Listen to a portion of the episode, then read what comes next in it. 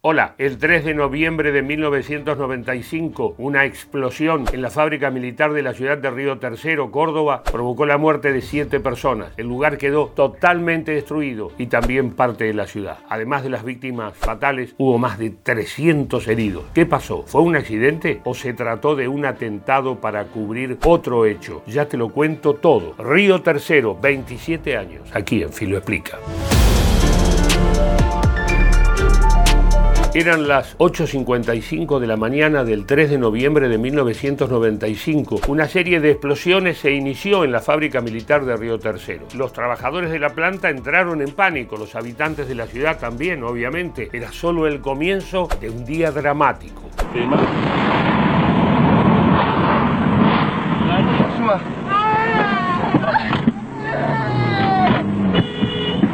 amor, no llores que Tranquilo, señor, tranquilo. Mi marido no.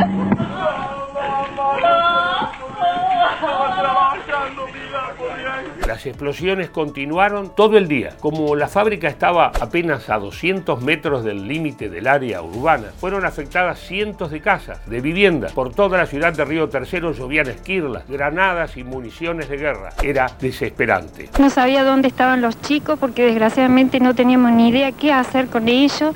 Salimos corriendo a la calle, los chicos del colegio salían todos lastimados y nosotros no sabíamos qué hacer. Eso fue todo. Así que lo único que intentamos era salir de la ciudad. Durante ese fatídico 3 de noviembre, miles de habitantes de Río Tercero huyeron hacia los pueblos vecinos, donde fueron ayudados con alimentos, agua y la posibilidad de usar los teléfonos, y muchos otros deambularon por la ciudad aturdidos o lastimados. ¿Tenés un, un calambre? Aldo Aguirre, Oder Dalmazo, Laura Muñoz, Elena Rivas, Leonardo Soyevel, Romina Torres y José Varela. Esos son los nombres de las siete personas fallecidas por las explosiones. Todas estaban fuera de la fábrica, al igual que la gran mayoría de los heridos. Mi hermana se desmayó, entonces yo la tomo, la alzo, la llevo. Pasaban bombas, ¿viste? Le echaban viento en la cabeza, parecía que ya arrancaba la cabeza. Y mi, mi hermana desmayada, cuando hicimos una cuadra, eh, una esquila grande, me agarra en el brazo, me pega, me saca a mi hermana y la la destruyó, ahí la dejó. El entonces presidente Carlos Saúl Menem viajó a Río Tercero el mismo día de las explosiones. En la ciudad brindó una conferencia de prensa en la que se apresuró a aventurar los motivos del hecho. En principio se trataría de un accidente, a punto tal que el operario que estaba ahí hizo sonar la alarma y a los siete minutos se dio la explosión. Es decir, que no hubo más víctimas porque la alarma funcionó y muchos tuvieron, además gente entrenada para el caso, la oportunidad de abandonar la zona siniestra. Pero las sospechas surgieron muy rápido. ¿Había sido un accidente o había algo más? ¿Qué tenía que ver la venta ilegal de armas a Ecuador y Croacia? Lo que hubo fue una deliberada intención de hacerla explotar, es decir, no fue un accidente como se intentó hacer aparecer. Los peritajes demostraron que había sido un acto deliberado. El objetivo final fue el de hacer desaparecer las pruebas del contrabando ilegal de armas a Ecuador y a Croacia cuando ambos países tenían prohibido, Ecuador por eh, la guerra con Perú y Croacia por la situación que atravesaba en los Balcanes, tenían prohibido la compra de pertrechos militares. La investigación avanzó hacia la hipótesis de que se había tratado en efecto de un atentado. Un peritaje estableció que ese tipo de explosiones no pueden ocurrir sin un detonador. En 2003 se probó que la fábrica de Río Tercero había sido volada a propósito. Están acusados cuatro militares que eran distintos jefes de fabricaciones militares en ese momento. Cornejo Torino, quien el jefe de fabricaciones militares Río Tercero, un mayor de apellido Gato y dos tenientes coroneles retirados este, que estaban a cargo de lo que es eh, fabricaciones militares a nivel central. González de la Vega y un militar de apellido Franque. La investigación de la justicia, escucha esto, duró 16 años. Hubo muchas irregularidades, demoras y cambios de jueces, como siempre. Los intereses eran muy grandes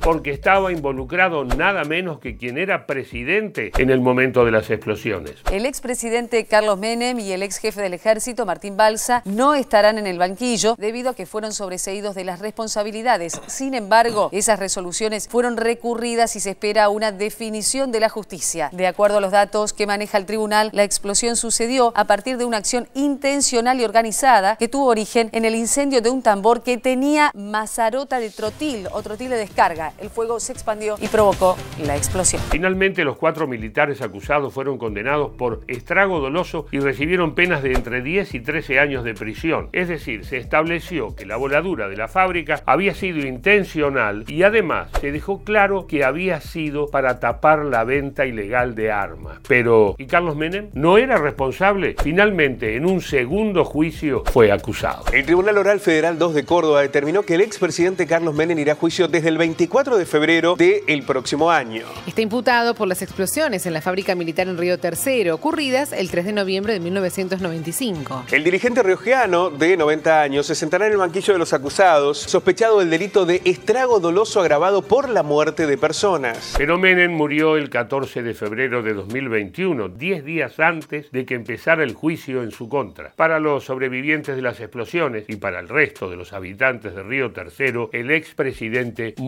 impune. Allá se decretó eh, duelo por tres días, pero la municipalidad de Río Tercero dio a conocer que la ciudad de Río Tercero no adhiere al duelo. Vamos a declarar persona no grata en la ciudad de Río Tercero el señor Carlos Saúl Menem y que vamos a prohibir que se erija en su nombre ningún monumento público, el nombre de ninguna calle, de ningún parque de esta ciudad va a poder jamás reconocer al expresidente responsable para nosotros de los hechos del 3 de noviembre. La explosión de la fábrica militar de Río Tercero no solo dejó huellas en el aspecto judicial, también hubo graves consecuencias en la población en términos físicos y mentales y sobre todo en los niños. No, no sé nada, estaba jugando, me tiró algo para atrás, me la pared.